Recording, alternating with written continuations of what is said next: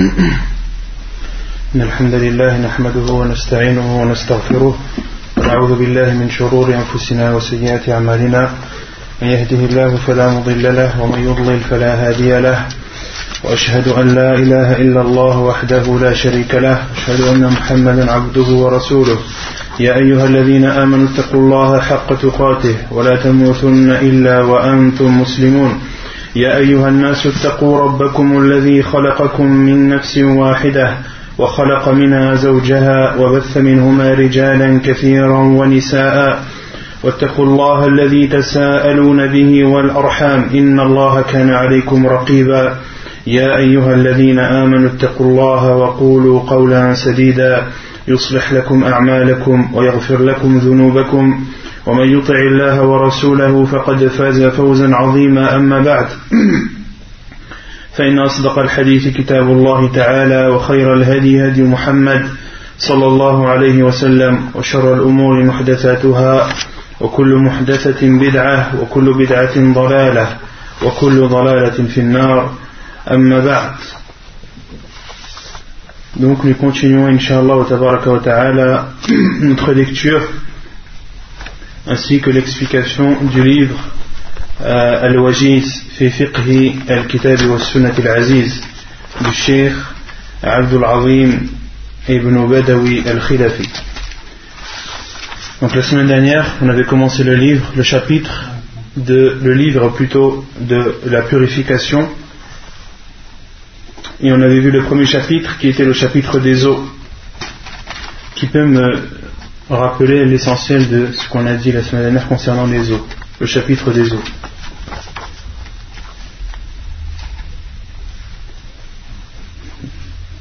personne on avait dit que l'eau, toute eau qui descend du ciel ou qui sort de la terre est pure. On avait cité les, preuves euh, sur cela. De même qu'on avait dit que l'eau, elle restait pure, que c'était la base, la règle c'est que toute eau qui descend du ciel ou qui sort de la terre est pure, jusqu'à la preuve du contraire. Et euh, l'eau reste pure même si elle est mélangée à une chose pure, tant que ça reste de l'eau. On avait dit également que l'eau devient impure à partir du moment où euh, une chose impure y a été introduite une chose impure y a été introduite de telle sorte que sa couleur, la couleur de l'eau, ou bien son odeur, ou bien son goût change. Si l'un de ces trois paramètres change euh, à cause d'une impureté, l'eau devient impure. Ensuite, le deuxième chapitre qu'on avait vu était le chapitre des impuretés. Et euh, qui peut me citer les impuretés qu'on a qu'on a énuméré la semaine dernière. Qui connaît le nombre déjà? Combien d'impuretés on avait énuméré la semaine dernière? Combien d'impuretés on avait appris 8. Euh, donc la première impureté et la seconde c'est l'urine et les excréments de l'être humain. On avait cité le hadith euh, qui prouvait ceci. De même qu'on avait cité euh, la troisième et la quatrième impureté qui est al-mazi ou al-wadi. Qui connaît la différence entre les deux? Entre al-mazi et al-wadi.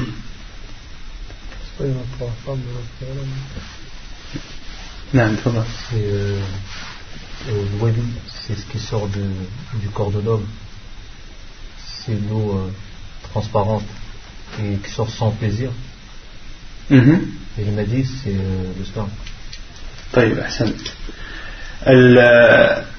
Al-Madi, c'est une eau blanche qui est légère et gluante, qui sort de l'homme ou de la femme. Donc là, je parle de Al-Madi, euh, lorsque la personne euh, est en, état d'excitation sexuelle.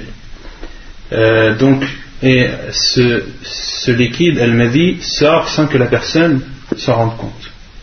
Contrairement à Al-Wadi, c'est, on avait dit, une eau blanche, épaisse, gluante, qui sort chez l'homme après l'urine. Après l'urine. Donc ces deux euh, liquides sont impurs, ce sont des impuretés. De même qu'on avait cité les excréments. Donc la cinquième impureté était l'excrément des animaux qui nous sont interdits à la consommation. La preuve est lorsque le prophète voulait faire l'istijmar, il a demandé à un, des, compagnons de lui apporter des pierres, et le compagnon lui a apporté deux pierres, avec euh, un crottin de d'âne. Et le prophète a pris les deux pierres et a jeté le crottin, un crottin dur. Et il l'a jeté en disant que c'était une impureté. Or, l'âne est un animal, l'âne domestique, est un animal qui nous est interdit à la consommation. De même qu'on avait cité le, sang des menstrues, que c'était une impureté. Euh, de même aussi le sang des lochis est une impureté, car la femme qui est ses lochis a les mêmes jugements que la femme qui a ses menstrues. Et euh, selon l'avis le plus juste également, il y a aussi damul comme Sheikh Ibn Uthaymin dit que l'avis le plus juste sur damul istihada, c'est qu'il est impur. Et damul istihada, c'est euh, le sang qui sort de la femme hors, en dehors des périodes de menstrues. En dehors des périodes de menstrues. Et la preuve que euh, c'est une impureté, c'est qu'une des, des, femmes, une des, une une des compagnonnes du prophète, une des sahabiyat, euh, lui a dit Ô envoyé d'Allah, je suis une femme qui a toujours ses menstrues et qui ne euh, se purifie jamais, qui n'est jamais pure. le prophète sallam lui a répondu Ce n'est pas des menstrues, mais c'est al-istihada, c'est un autre sang. Et ensuite le prophète sallam lui a dit فإذا طهرتي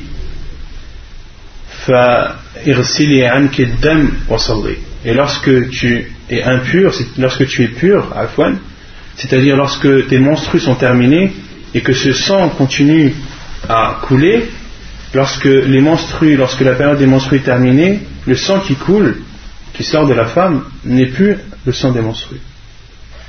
Il y a damul hayd, qui est le sang des menstrues, et damul istihada, qui est euh, un autre sang qu'on peut appeler euh, l'hémorragie. En fait, c'est une hémorragie interne. Le prophète a dit que c'était une veine qui, euh, qui écoulait ce sang.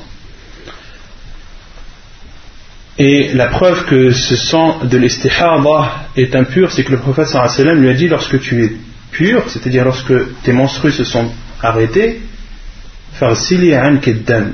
nettoie le sang, c'est-à-dire le sang de l'istihada. Et lorsque le prophète sallam demande ou ordonne de laver quelque chose, c'est que cette chose est impure. Et Inch'Allah, concernant le al-haïd ou l'istihada, on verra ceci dans, euh, concernant le sang des menstrues, le sang de l'hémorragie, des lochis, euh, et tous les jugements qui y sont euh, attraits, on verra ça dans les cours prochains, Inch'Allah. la septième chose, la septième impureté, et on avait dit la bave de chien on avait cité le, prophète, hadith du prophète euh, qui dit que lorsqu'un chien euh, a léché un de vos récipients, lavez-le sept fois, dont une avec du sable. Et on avait cité la huitième chose qui était impure, et concernant Ad-Dam aussi, il y a, selon l'avis le plus juste également, euh, que Ad-Dam al-Masfouh, le sang qui sort euh, de la bête lorsqu'on l'égorge. Ou Adam al-Masfouh, Sheikh ibn dit aussi que c'est le sang que l'on retire d'une bête alors qu'elle est encore vivante. Donc Adam al-Masfouh, c'est deux c'est le sang qui sort d'une bête au moment où on l'égorge, ou bien le sang qu'on extrait d'un animal alors qu'il est encore vivant. Et ceci euh, se faisait beaucoup pendant l'époque de la Jahiliya, avant l'arrivée de l'islam. Les Arabes, euh, lorsqu'ils avaient soif, euh, buvaient le sang de chameau alors que le chameau était encore vivant. Ils le piquaient et buvaient son sang. Et ce sang, Sheikh ibn dit qu'il fait partie de Adam al-Masfouh. On le verset euh, où euh, Allah subhanahu wa ta'ala dit lorsqu'il parle à son envoyé alayhi sallam قل لا أجد فيما أوحي إلي محرما على طاعم يطعمه إلا أن يكون ميتة أو دما مسفوحا أو لحم خنزير فإنه رجس أو فسقا أهل لغير الله به Donc, euh, Allah subhanahu dit sur le sens du verset, dit, dit au Muhammad, La je n'ai trouvé dans ce qui m'a été révélé, La. Je n'ai trouvé dans ce qui m'a été révélé de choses interdites à la consommation, si ce n'est al-mayta, la bête morte, ou daman masfouha. Al-daman masfouh, comme je vous l'ai dit, c'est le sang qui sort de la bête lorsqu'on égorge ou lorsqu'elle est vivante. ou bien la viande de porc, car c'est une impureté. Et euh, Sheikh ibn dit que l'impureté dans ce verset, lorsqu'Allah dit c'est une impureté, ça ne revient pas uniquement à la viande de porc. Ça revient à tout ce qui été cité avant. C'est-à-dire, Adam al-Masfouh et à la bête morte.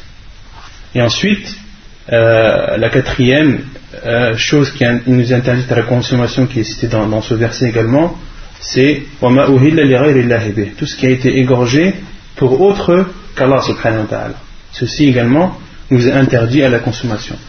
Et euh, les exemples qui ont été cités dans ce verset ne sont pas, c'est des exemples, ce sont uniquement des exemples, ce ne sont pas les choses qui nous sont euh, interdites à la consommation et seulement. Non, il y a d'autres choses qui nous sont interdites à la consommation, qui ne sont pas citées dans ce verset.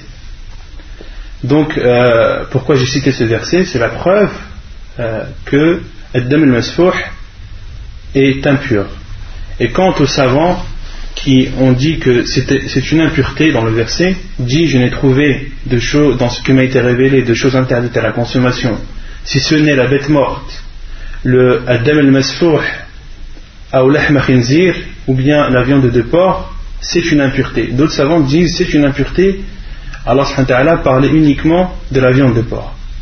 Certains savants disent cela, mais l'avis le plus euh, probable et le plus juste, Inch'Allah comme le dit Sheikh ibn c'est que c'est une impureté, c'est-à-dire les trois choses qui ont été citées, dont Adam al-Masfouh.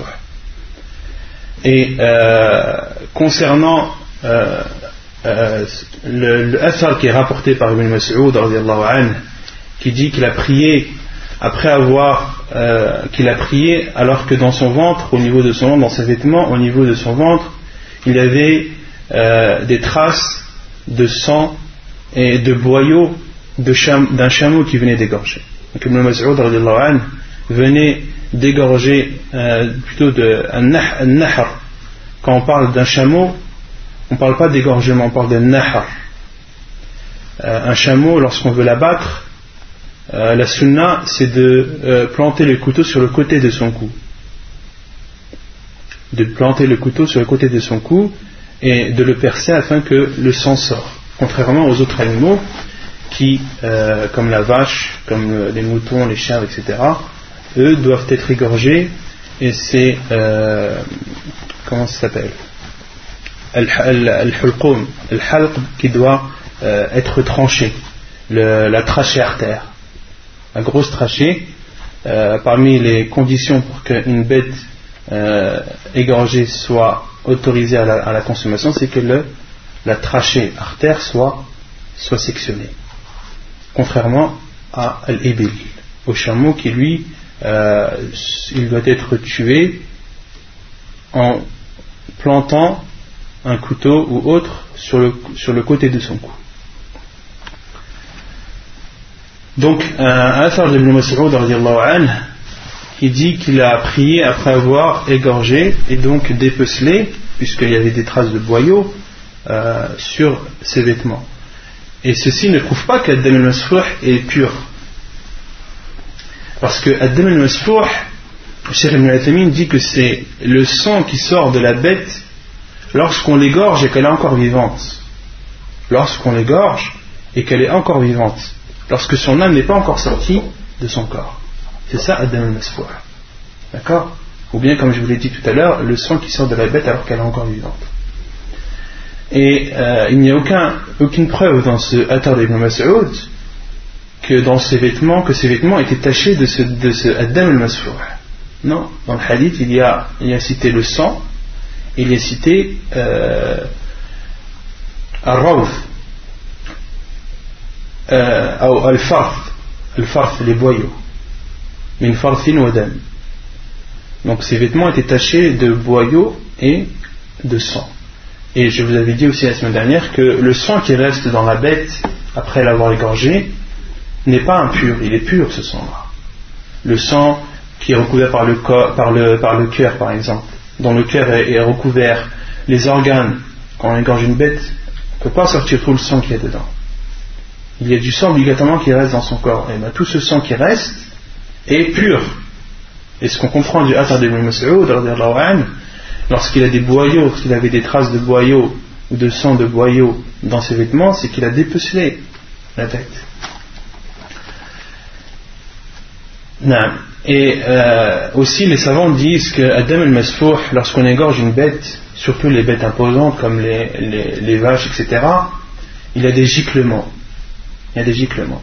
Et les savants, la plupart des savants disent que le sang de Adam el-Masfouh, le sang qui, est giclé, si les, vêtements sont tachés d'un peu de ce sang, il n'y a pas de mal à cela. Il n'y a pas de mal à cela. Si le sang est euh, et en petite quantité, en petite quantité à la fois.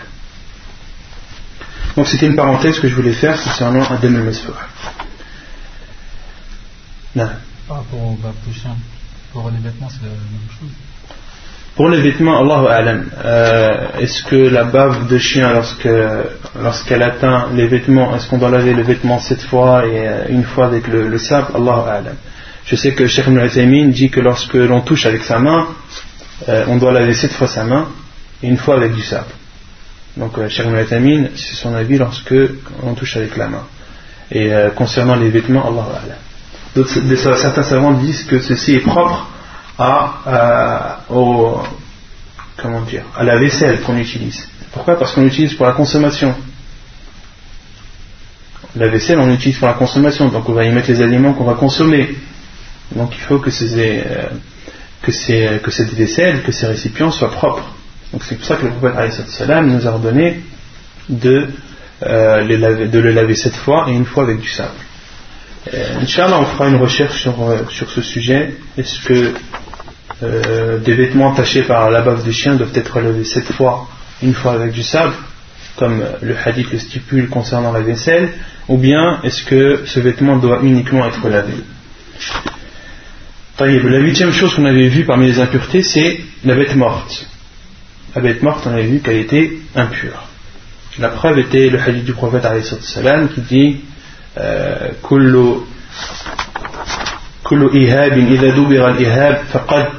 Lorsque la peau de la bête morte est tannée, elle devient pure.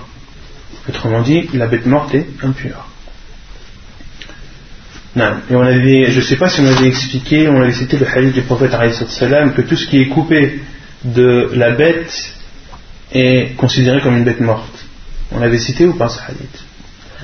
Il y a un hadith du prophète qui dit que tout ce qui est coupé d'une bête alors qu'elle est encore vivante est considéré comme une meita, comme une bête morte. Et, et donc interdit la consommation. Supposons que on coupe une jambe, une patte à un mouton par exemple, alors qu'il est encore vivant. Ceci est interdit. En islam, l'islam nous ordonne de bien nous comporter avec les animaux. Le prophète sallam a dit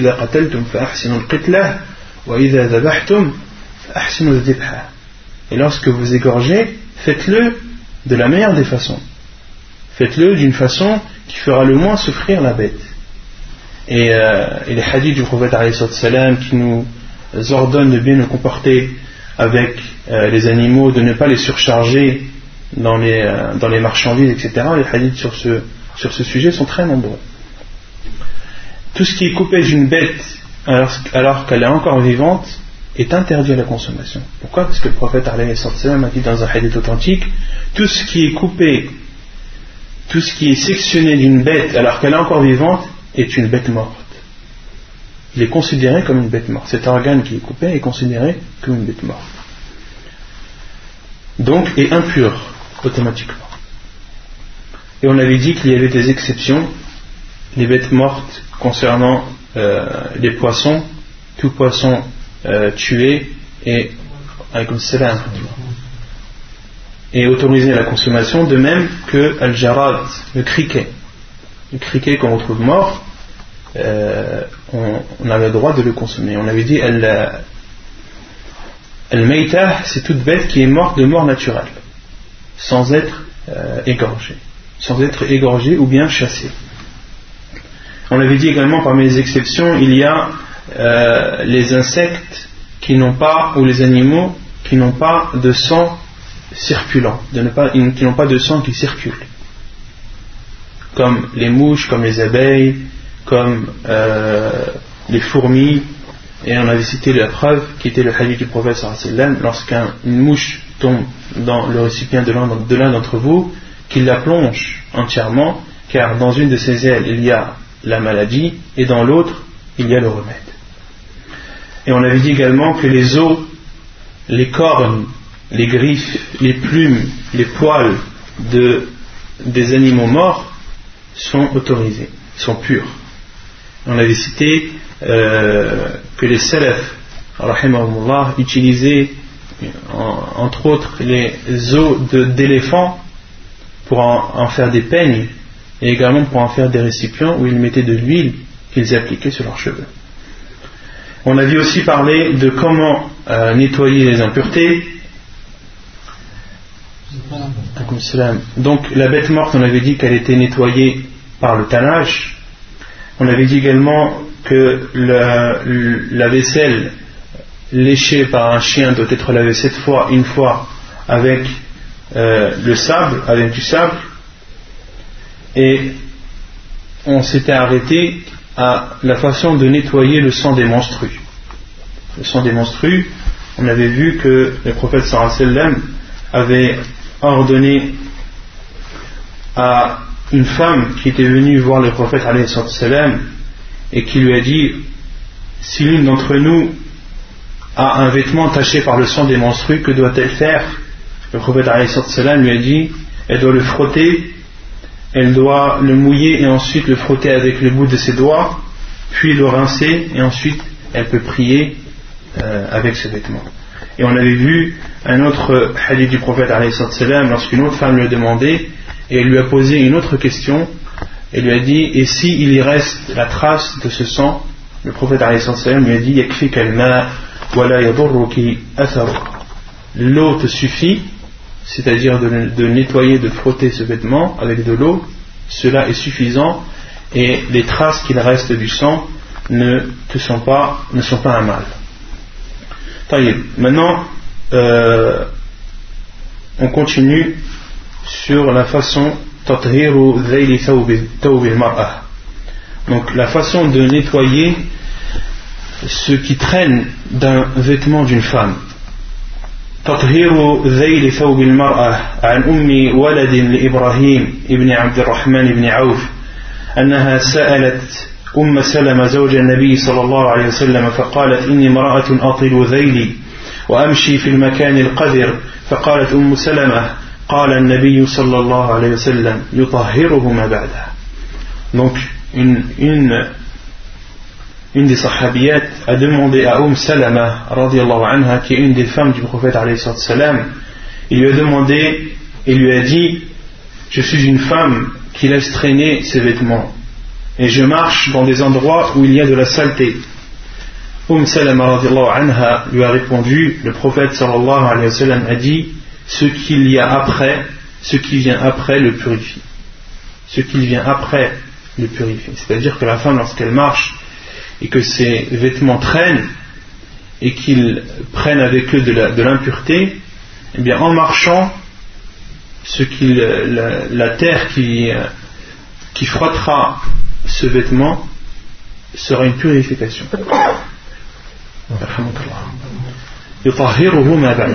Donc ce qui le suit, c'est-à-dire ce qui suit le vêtement, après avoir euh, touché de l'impureté, ce qui le suit est sa purification.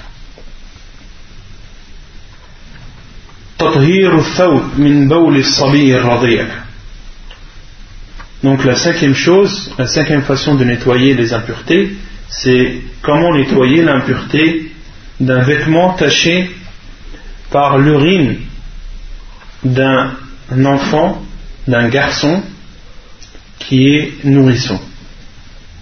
Et le garçon nourrisson, comme le dit Cheikh Ibn parmi les conditions, c'est qu'il ne, ne mange pas de nourriture. Ou que la nourriture n'est pas son aliment essentiel. Que son aliment essentiel, son alimentation essentielle est le lait. selon عن أبي السمح خادم النبي صلى الله عليه وسلم قال قال النبي صلى الله عليه وسلم يغسل من بول الجارية ويرش من بول الغلام الحديث صحيح أخرجه النسائي وابن داود Donc comment laver un vêtement taché par l'urine d'un nourrisson masculin et le hadith de Abi Samh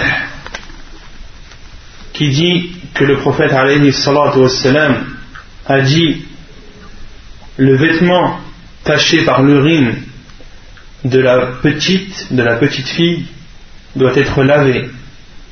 Et quant à celui qui est taché par l'urine d'un nourrisson masculin, d'un garçon nourrisson, doit être arrosé. Doit être arrosé. Donc ça, c'est concernant un vêtement taché par un garçon nourrisson. Donc nourrisson, c'est-à-dire qui est alimenté, son alimentation est le lait ou la majorité de son, ou la plus grande majorité de son alimentation est le lait.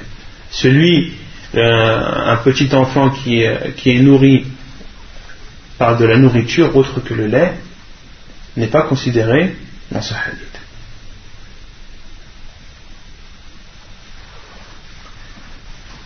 تطهير الثوب من المذي. عن سهل ابن حنيف قال كنت ألقى من المذي شدة وعناء وكنت أكثر منه الاغتسال. فذكرت ذلك لرسول الله صلى الله عليه وسلم فقال إنما يجزيك من ذلك الوضوء فقلت يا رسول الله كيف بما يصيب ثوب منه؟ قال يكفيك أن تأخذ كفا من ماء فتنضح به ثوبك حيث ترى أنه قد أصاب منه الحديث حسن رواه ابن ماجه والترمذي Comment laver un vêtement taché par al-mazi Donc al-mazi, je répète, c'est le liquide blanc, léger, gluant, qui sort de l'homme comme de la femme lorsqu'ils sont en état d'excitation. La preuve est le hadith de Sahl ibn Hanif qui dit J'étais un homme qui, par le mavi, éprouvait beaucoup de difficultés et de gêne. Et je me lavais souvent de, du mavi. C'est-à-dire qu'il faisait l'irtisal. Il faisait les grandes ablutions lorsque euh, Al-Mavi sortait de lui. J'ai alors parlé de ce sujet au prophète wassalam, et il m'a répondu Il te suffit uniquement de faire le wudu. Et je lui ai dit Ô oh, envoyé d'Allah, et que dois-je faire lorsque mon vêtement est atteint par, par, par Al-Madi Le prophète wassalam, lui a dit Il te suffit de prendre une poignée d'eau et d'arroser ton vêtement de telle sorte que tu vois que Al-Madi, que l'endroit du vêtement taché par Al-Madi a été atteint par cette eau. C'est suffisant. Il te suffit de prendre une poignée d'eau et d'arroser ton vêtement à l'endroit taché de telle sorte que tu vois que l'eau a bien atteint cette impureté. Donc, autrement dit, le prophète lui a dit qu'il lui suffisait uniquement d'arroser qui n'était pas obligé de frotter. D'accord Qui n'était pas obligé de frotter ni de rincer. Il n'était pas obligé de frotter ni de rincer. Mais frotter et rincer, cela s'interdit Question. Celui qui a son, vêtement est taché de l'humadie. Est-ce qu'il a le droit de le frotter Non, il a le droit de le frotter. Là, le prophète lui a parlé du minimum. Le minimum, c'est de l'arroser. تطهير أسفل النعل عن أبي سعيد رضي الله عنه أن النبي صلى الله عليه وسلم قال إذا جاء أحدكم المسجد فليقلب عليه ولينظر فيهما فإن رأى, فإن رأى خبثا فليمسه بالأرض ثم ليصلي فيهما La façon de nettoyer le dessous des chaussures ou des sandales. Selon Abu Sa'id Le prophète sallallahu alayhi wa sallam a dit lorsque l'un d'entre vous arrive à la mosquée, qu'il retourne ses chaussures ou ses sandales et qu'il les regarde, qu'il les vérifie. S'il voit une impureté, qu'il les essuie alors par terre, puis qu'il prie avec. Puis qu'il prie avec, avec les chaussures ou les sandales. Donc parmi la sunna du prophète c'est de prier avec ses chaussures ou avec ses sandales. De temps en temps de prier avec des chaussures ou sandales et de temps en temps prier euh, pieds nus.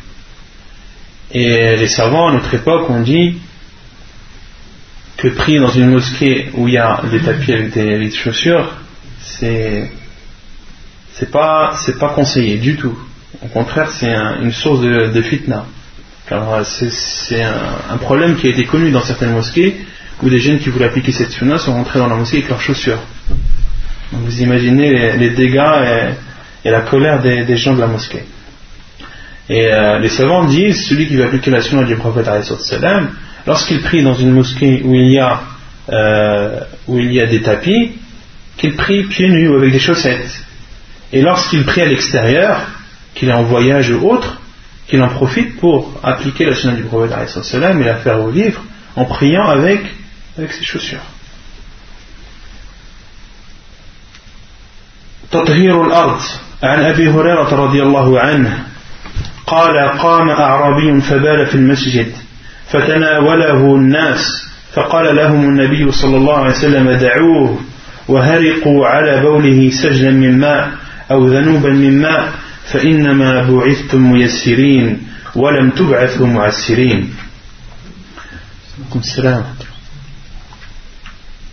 la façon de laver la terre, le sol.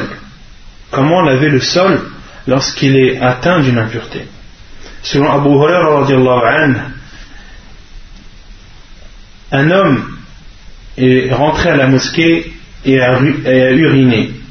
Les gens se sont dirigés vers lui et le prophète leur a dit laissez-le et versez sur son urine un seau d'eau ou un récipient d'eau car vous avez été envoyé euh, pour faciliter et vous n'avez pas été envoyé pour rendre difficile les choses.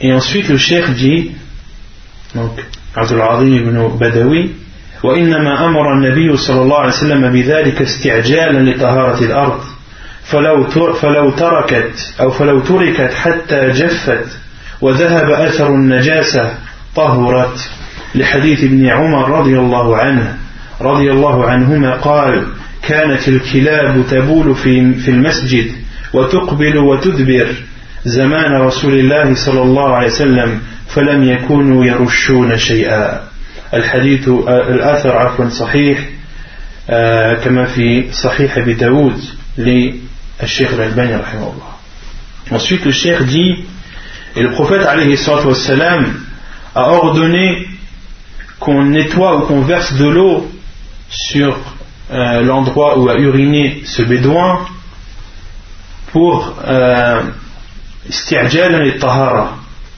pour accélérer pour accélérer la purification pour accélérer la purification et il dit car si on avait laissé l'urine sans l'avoir arrosée jusqu'à ce qu'elle ait séché et que toute trace ait disparu la terre serait devenue pure. La terre serait devenue pure. Et ensuite, il cite la preuve qui est un asar rapporté euh, par Ibn Umar radiallahu anhuma. Ibn Umar a dit les chiens entraient dans la mosquée et urinaient taboulu fil masjid wa tuqbilu wa et elle venait et partait au temps du prophète sallallahu alayhi wa sallam et il ne l'arrosait de rien du tout. Il ne l'arrosait de rien du tout. Il n'arrosait pas l'endroit où urinaient euh, ces chiens. Donc au temps du prophète une mosquée, c'était pas comme, euh, comme à notre époque, il n'y avait pas de tapis, c'était du sable.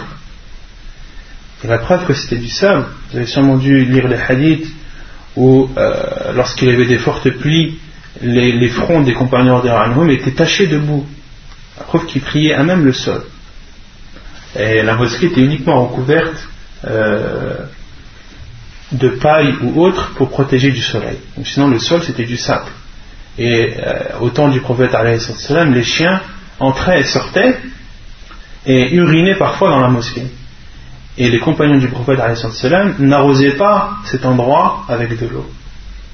Ceci prouve que l'urine, lorsqu'elle sèche ou autre impureté qui est présente sur la terre, sur le, sol, lorsqu'elle sèche et que toute trace de cette impureté euh, n'est présente, le sol redevient pur.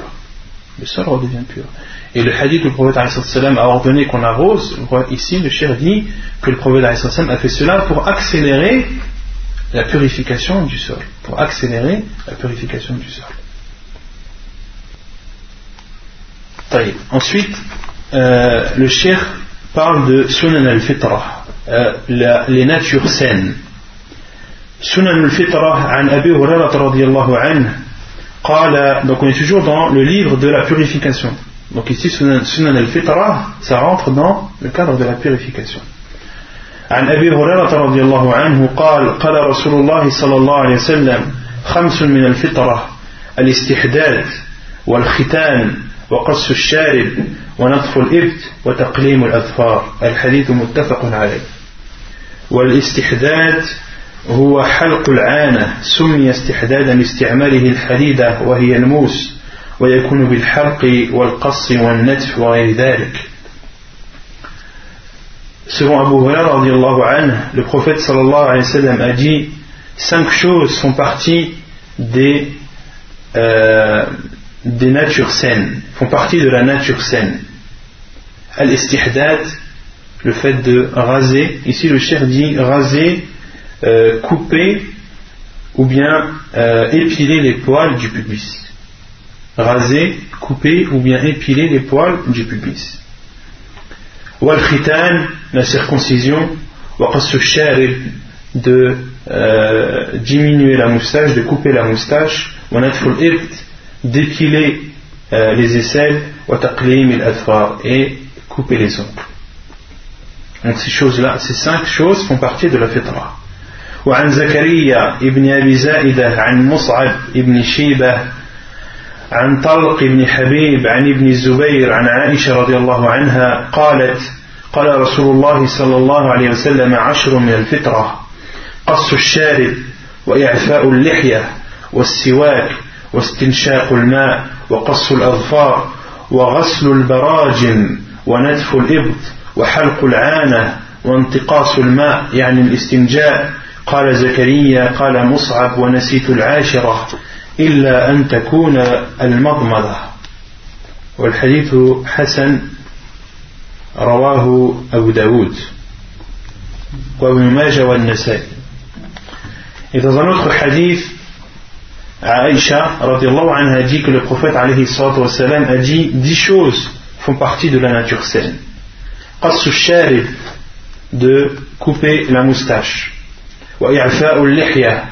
De laisser pousser la barbe. L'utilisation du siwak. C'est euh, le fait de, de, rentrer l'eau dans l'urine, dans, le, dans, dans les narines. Rentrer l'eau dans les narines, nettoyer les narines. de couper les ongles.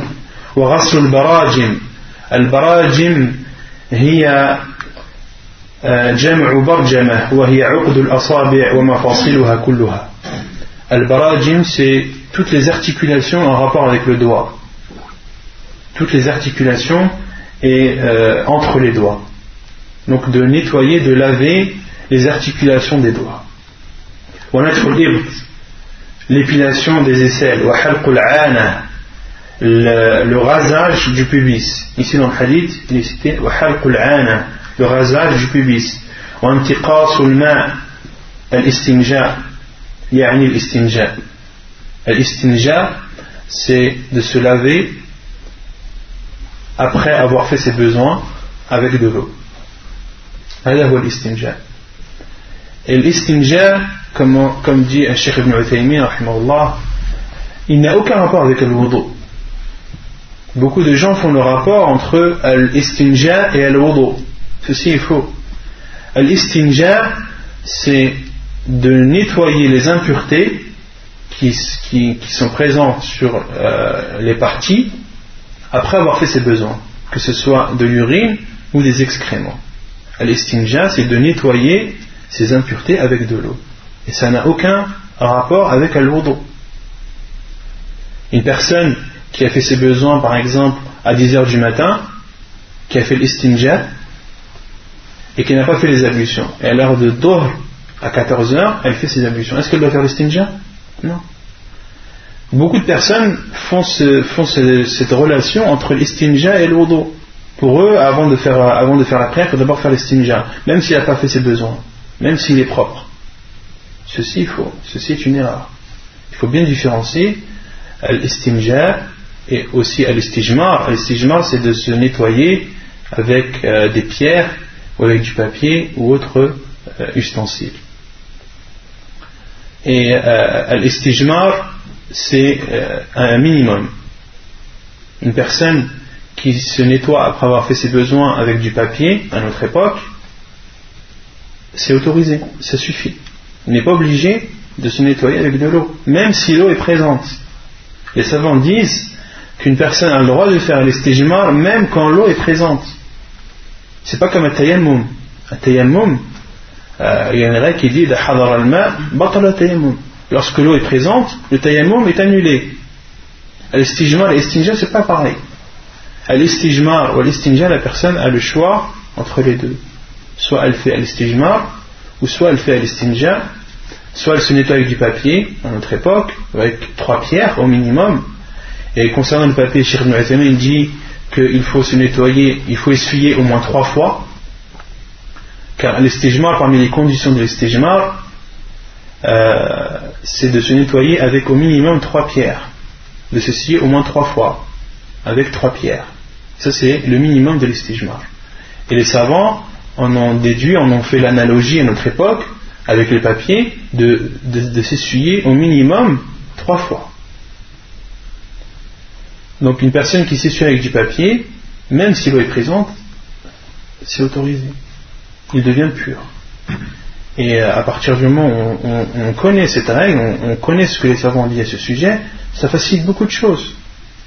Il y a beaucoup de gens qui euh, délaissent la prière ou qui la retardent. Pourquoi? Parce qu'elles n'ont pas pu faire l'estinja. Je suis parti aux toilettes, euh, j'avais pas de bouteille, j'avais pas d'eau, donc j'ai pas pu faire ma prière. T'as as du papier dans les toilettes, ça te suffit. Le prophète se nettoyait avec trois pierres. Et les savants disent que l'istijmar, tu as le droit de, le faire même quand l'eau est présente. Et le mieux, comme le disent la plupart des savants, c'est euh, il est autorisé aussi de rassembler les deux, de faire l'istinja et l'istijmar, comme Sheikh ibn euh, le dit, comme le Sheikh ibn Vataymin aussi le dit, comme euh, Muhammad Aman al-Jami, le dit également. La plupart des savants disent qu'on peut rassembler aussi les deux l'istijmar et l'istinja. Pourquoi? Car c'est encore plus hygiénique. Et les savants disent aussi que l'istijmar enlève euh, l'impureté, mais n'enlève pas les traces. Et l'istinja, lui, enlève la trace. enlève toute trace d'impureté. Contrairement à l'istijmar, de se laver avec une pierre ou autre, ça enlève l'impureté, mais ça n'enlève pas les traces à 100%. Et euh, c'est pour ça que les savants disent que celui qui rassemble les deux, l'estigement et l'estinja, c'est encore mieux, car c'est encore plus propre. Et d'autres savants, comme Sheikh al-Albani, eux euh, considèrent que euh, de rassembler les deux, ça fait partie de l'abus dans la religion. Ça fait partie de la relou euh, car ce qui était rapporté par le prophète c'est soit l'istijma, soit l'estinja. Et certains hadiths ou athar des compagnons qui disaient qu'il rassemblait entre l'istijma et l'estinja, et Sheikh al-Bani euh, n'a pas considéré authentique ces chaînes de transmission. Ce sont des, euh, des faits rapportés par les compagnons qui ne sont pas authentiques. Et euh, la vie le plus juste, Wallah comme la plupart des savants le disent, c'est qu'il est autorisé de rassembler les deux. Pourquoi? Car c'est plus hygiénique. Et euh, la cause, pourquoi est-ce qu'on utilise l'estijmar et pourquoi on fait l'estinja, c'est pour enlever l'impureté. Donc, plus tu enlèves l'impureté, et mieux c'est. Wallahu Donc, euh, parmi al-fitra, parmi la nature saine, euh, il y a l'estinja, et ensuite le rapporteur dit et j'ai oublié le dixième, si ce n'est Al-Mad J'ai oublié la dixième chose, si ce n'est Al-Mad Madah. Al-Mad c'est de se laver la bouche. Et euh, Ibn al-Qayyim, concernant Al-Fitra, il la divise en deux. Il dit il y a Sunan Al-Fitra, euh, elle se divise en deux. Une qui est en rapport avec le cœur, la nature saine en rapport avec le cœur, c'est-à-dire cette nature saine qui est en rapport avec le cœur, elle purifie du shirk. Elle purifie du shirk et des péchés. Et euh, qui est en rapport avec le corps, celle-ci, elle purifie le corps. Celle-ci, elle purifie le corps. C'est pour ça qu'on voit une personne, comme les savants le disent, parmi les, parmi les preuves qu'Allah a établi au-dessus de son trône, qu'Allah est au-dessus des cieux, c'est qu'une personne, par sa nature saine, sait, par son sens inné, sait qu'Allah est euh, au-dessus du ciel, au-dessus des cieux. Une personne dont l'idéologie qui n'a pas été influencée, qui n'a pas, euh, été égarée, une personne que l'on prend, à qui on n'a jamais parlé, à qui on n'a jamais demandé où était Allah, à qui on n'a jamais expliqué, on lui demande où est Allah, instinctivement, par sa nature saine, par sa fitra, il va dire qu'Allah est au-dessus de ses cieux, au-dessus des cieux.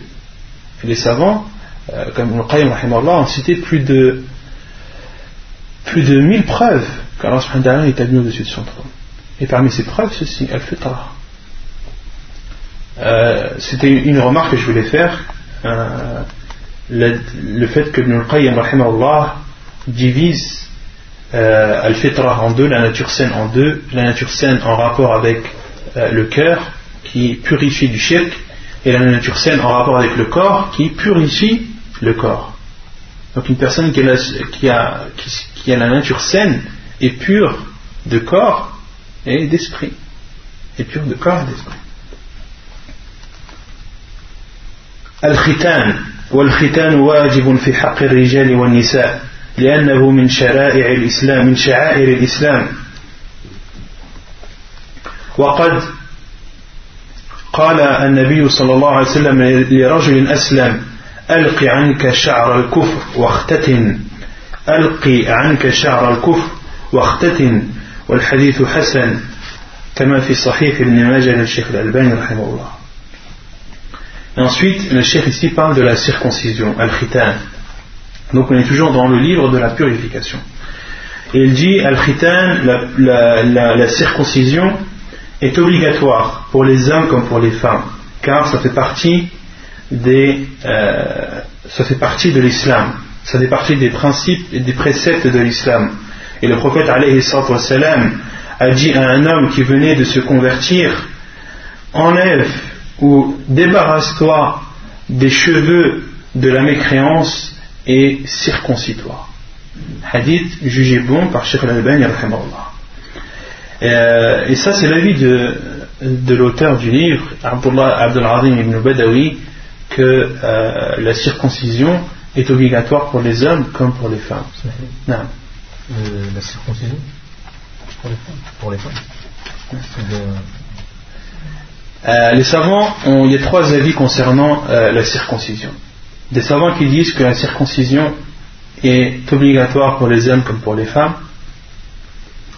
Euh, parmi eux, Ibn al-Qayyim, il, il, cite ceci dans son livre Ahkam al-Mawlud. Il considère que la circoncision est obligatoire pour les hommes comme pour les femmes. D'autres savants disent que la circoncision est obligatoire pour les hommes et préférable pour les femmes. Et cet avis, euh, ibn Uthaymin est de cet avis, Sheikh al-Albani, Sheikh ibn Baz, Sheikh al-Fawzan à notre époque. Et euh, Afwan, Sheikh ibn Baz, il n'a pas de cet avis. Sheikh ibn Baz, il est du troisième avis, qui est que la circoncision est préférable, c'est une sunna pour l'homme comme pour la femme. Non. Euh, la circoncision, quand on parle de non, la circoncision pour l'homme, c'est euh, de couper euh, le bout de peau qui euh, recouvre le gland du sexe de l'homme. C'est ça la circoncision pour l'homme.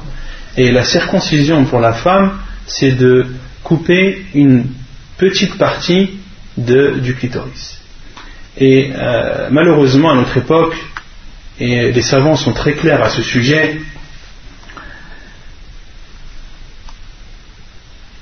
que la, circoncision doit être faite par des personnes qualifiées. Doit être faite par des personnes qualifiées par des médecins, que ce soit pour les hommes comme pour les femmes.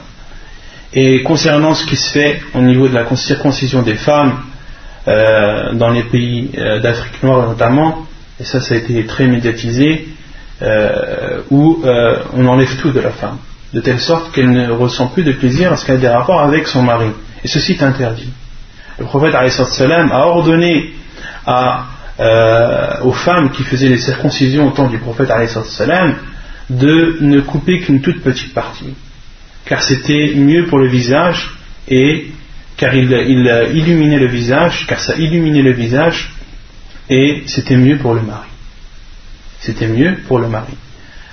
Et euh, donc les savants, comme Cheikh El tous les savants, Cheikh Ibn Baz, disent que la circoncision doit être faite par des personnes compétentes, des personnes qui connaissent, à la fois qui ont l'habitude de le faire, c'est-à-dire des personnes qui ont l'habitude de faire la circoncision, et aussi qui savent comment faire la circoncision, une circoncision conforme à la sunna du prophète. Pour l'homme, c'est de couper le bout de peau qui recouvre le gland, pas plus. Car certains ignorant concernant la circoncision de l'homme coupe une grande partie de la peau qui recouvre le sexe de l'homme. Et il n'y a aucun, doute que dans cela il y a un grand mal. Et le prophète a dit Ne vous faites pas de mal et n'en faites pas à autrui. Ça c'est la règle. Euh, en aucun cas l'islam va nous ordonner ou va nous conseiller de faire une chose qui nous est nuisible. Donc la circoncision pour les femmes, elle a une origine dans la religion, elle a une origine dans, l'islam, mais ce n'est pas la circoncision qui est connue des médias. Ce n'est pas la circoncision barbare. Non. En islam, on respecte l'être humain à, euh, à une fierté. D'accord? Et on doit le respecter. Et on doit respecter l'homme autant que la femme. Et concernant la circoncision barbare, qui, est faite dans, beaucoup des pays, celle-ci est en contradiction avec la sunna du prophète. Pourquoi? Car le prophète a ordonné aux femmes qui faisaient la circoncision de couper une toute petite partie. Et concernant Cheikh lui, il différencie euh, entre les pays chauds et les pays euh, froids. Entre les pays chauds et les pays froids. Euh, les pays chauds, la femme à, cet organe ou cette partie de, son organe qui a tendance à grossir. Donc Cheikh al dit que dans ce cas-là, il est préférable de faire la circoncision. Et concernant les pays froids, Cheikh al dit qu'il euh, n'y a pas de besoin. il n'y a pas de besoin pour la femme de, faire la circoncision dans les pays froids.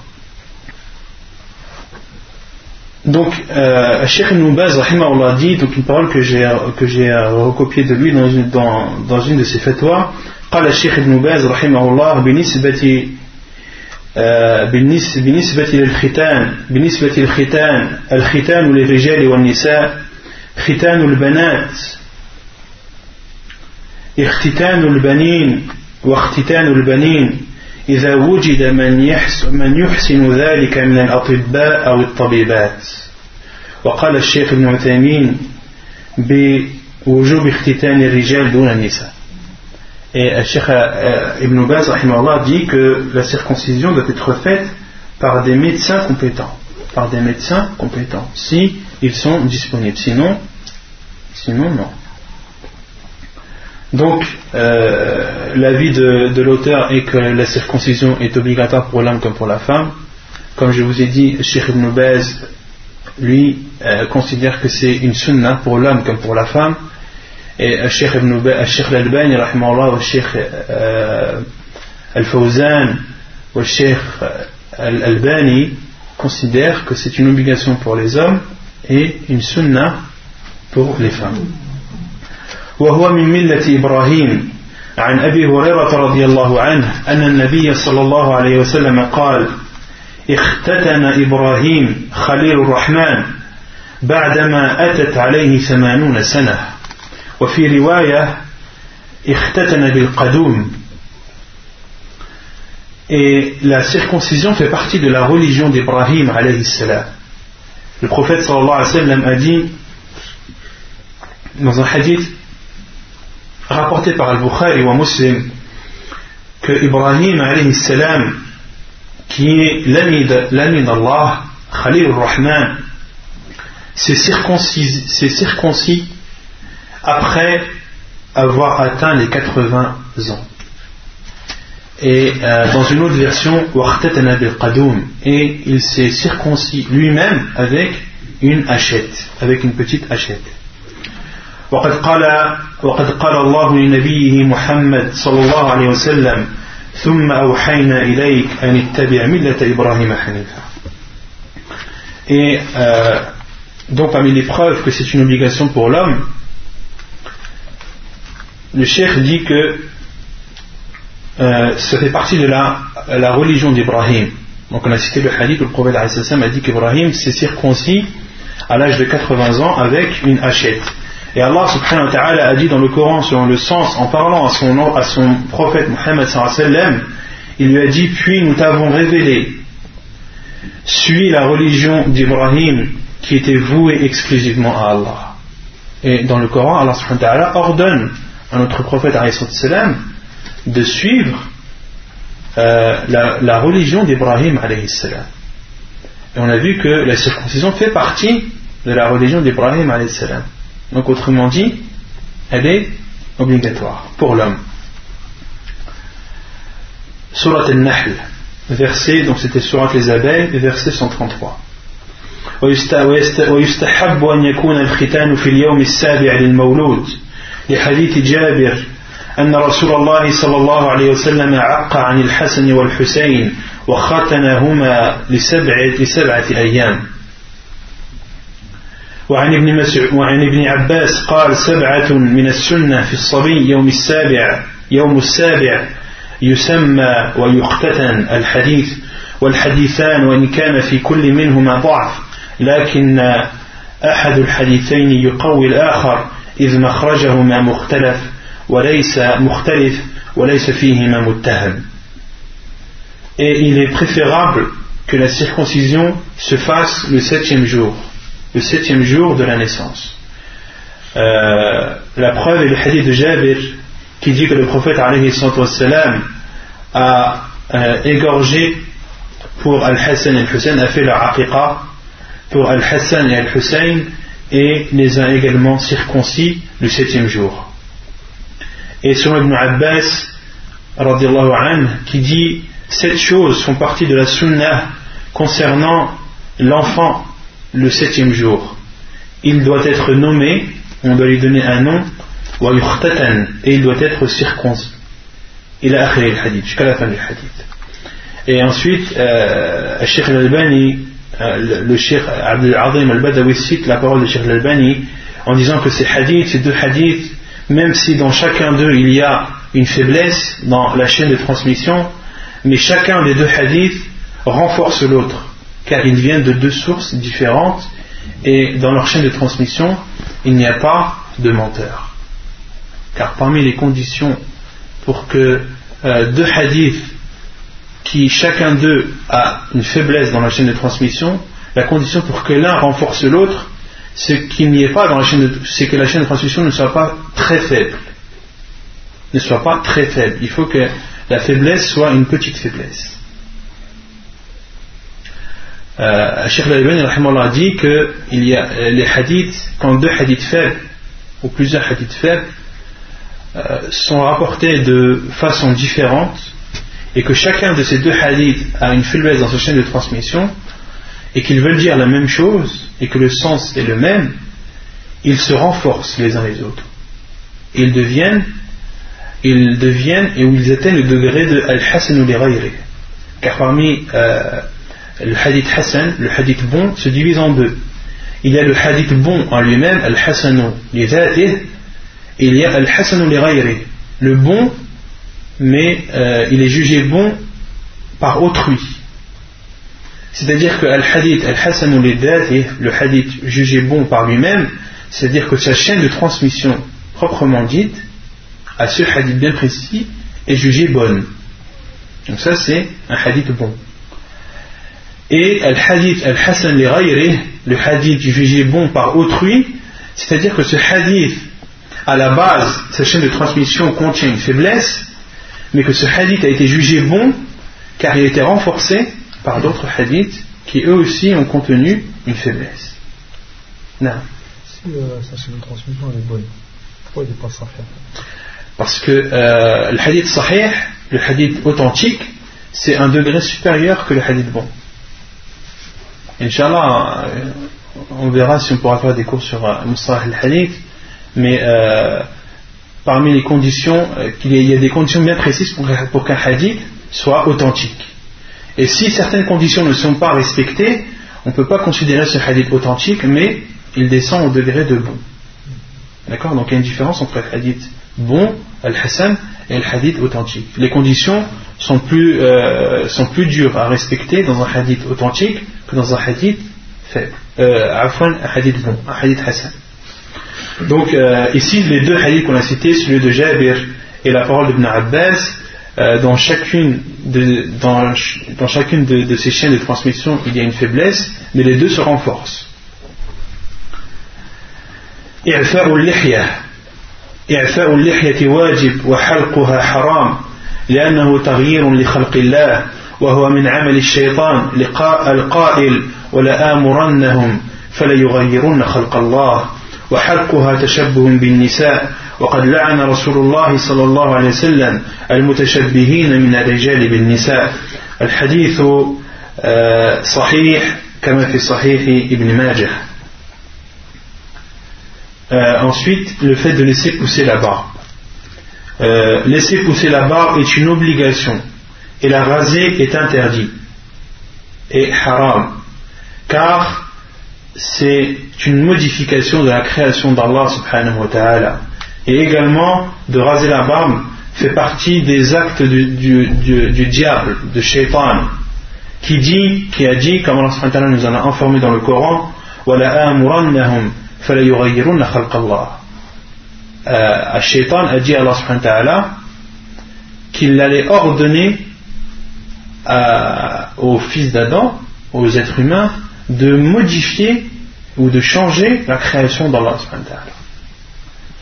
Or, un homme, par sa nature, Allah l'a créé avec une barbe, pour que sa barbe pousse. Et le fait qu'il la rase, il rentre dans le cadre de la modification de la création d'Allah Et la modification de la création d'Allah la base c'est qu'elle est interdite jusqu'à la preuve du contraire. On ne doit pas modifier la création d'Allah jusqu'à la preuve du contraire. Et parmi les preuves du contraire, ce qu'on a cité concernant le fitra, de couper les ongles, de raser le pubis, de euh, d'épiler les aisselles, etc. Donc tout ceci, ça fait partie, ça modifie la création d'Allah, mais c'est une modification qui nous est autorisée par le prophète alayhi salatu wassalam. وقد أمر النبي صلى الله عليه وسلم بإعفائها والأمر للوجوب كما هو معلوم et le prophète nous a ordonné de la laisser pousser. Et lorsque le prophète nous ordonne quelque chose, c'est une obligation. C'est une obligation. Et ça aussi, c'est une règle qu'il faut connaître. C'est que lorsque le prophète nous ordonne quelque chose dans un hadith, cette chose est obligatoire jusqu'à la preuve du contraire. Jusqu'à la preuve du contraire. Et euh, ça, c'est une règle qui est incontestable. Car quand, euh, comme le dit Sheikh Al-Albani, certains disent non, le professeur sallam, lorsqu'il ordonne quelque chose, c'est pas obligatoire. C'est préférable jusqu'à la preuve que c'est obligatoire. Et Sheikh Al-Albani leur dit, leur répond, on dit vous qui dites que la base dans un commandement ce n'est pas l'obligation, si vous ordonnez à quelqu'un de faire quelque chose et qu'il vous dit non, c'est pas obligatoire, comment est-ce que vous allez réagir? Comment est-ce que vous allez réagir? Vous allez être énervé, vous n'allez pas comprendre. Euh, si tu ordonnes à quelqu'un, je ne sais pas, de t'apporter un verre d'eau, tu dis apporte-moi un verre d'eau, tu dis non, je ne suis pas obligé. Comment tu vas le prendre? Tu vas le prendre. À la base, si tu lui demandes de t'apporter un verre d'eau parce que tu as soif, c'est euh, une obligation pour lui, il doit le faire. Et euh, ça, c'est un être humain. Alors que dire d'une chose qui nous est ordonnée par le prophète sallam, avec tout le respect qu'on lui doit, avec euh, toute l'obéissance qu'on lui doit également. Lorsque le prophète sallam nous dit quelque chose, qu'est-ce qu'on doit dire? Nous avons entendu et nous obéissons. Et on ne, doit pas faire partie de ceux qui disent euh, On a entendu et on n'écoute pas, ou on désobéit. Nous avons entendu mais nous, désobéissons. Non. Le prophète sallam, la règle est claire dans, sur le fait lorsque le prophète ordonne quelque chose, cette chose est obligatoire jusqu'à la preuve du contraire. وعن أبي هريرة رضي الله عنه قال قال رسول الله صلى الله عليه وسلم جز الشوارب وأرخ اللحى خالف المجوس الحديث صحيح رواه مسلم Selon Abu Huraira radiallahu anhu, le prophète sallallahu alayhi wa sallam a dit diminuez vos moustaches, c'est-à-dire euh, coupez-les, et laissez pousser vos barbes, et ne faites pas comme al-majous, comme les mages, ceux qui adorent euh, le feu. وعن ابن عمر رضي الله عنهما عن النبي صلى الله عليه وسلم قال خالف المشركين وفروا اللحى وأحفوا الشوارب le prophète dit ne faites pas comme les associateurs laissez pousser vos barbes et tailler vos moustaches. Donc dans ce hadith, le prophète nous ordonne, il dit Donc c'est une obligation. Et euh, avant de finir, j'ai seulement oublié de citer, euh, d'expliquer une chose dans le hadith qu'on a cité concernant la circoncision. Lorsque le prophète a dit à cet homme qui, qui venait de se convertir, le prophète lui a dit euh, débarrasse-toi des cheveux de la mécréance et circoncis-toi. Qui a compris euh, ce que le prophète lui voulait dire par débarrasse-toi des cheveux de la mécréance? Non. Est-ce que ça veut dire que celui qui se convertit doit se raser obligatoirement on sait, on sait que celui qui se convertit, euh, il, doit, il doit faire al roussel Ça, les hadiths sont clairs. Mais ici, le prophète a dit à cet homme Débarrasse-toi des cheveux de la mécréance.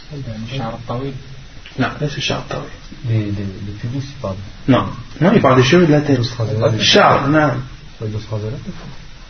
Les savants ont expliqué, on dit que le prophète lui a dit Débarrasse-toi de, euh, des cheveux de la mécréance, car il parlait à un homme qui avait euh, le frère a raison dans une partie, mais pas totalement. Euh, car cet homme avait une partie dans ses cheveux qu'il laissait pousser.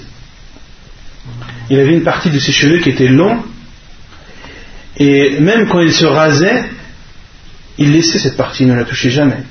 Il y avait une partie dans ses cheveux qu'il laissait toujours pousser, qu'il ne coupait jamais, qu'il ne rasait jamais. Même quand il se coupait les cheveux ou quand il se rasait la tête, il laissait toujours cette partie. Et ceci, ça, faisait partie d'une religion. Ça, avait un rapport avec la religion de cette personne. Et donc, ces cheveux-là, le prophète les a nommés les cheveux de la mécréance. Et le prophète lui a ordonné à cet homme, lui a dit Débarrasse-toi des cheveux de la mécréance, c'est-à-dire débarrasse-toi de ces cheveux que tu laisses et que tu ne rases jamais. Comme euh, l'a cité euh, celui qui a expliqué sur Nabi Daoud, Sahib al-Aoun al-Ma'boud. ونكتفي بهذا القدر صلى الله وسلم وبارك على نبينا محمد وعلى آله وصحبه أجمعين وآخر دعوانا أن الحمد لله رب العالمين.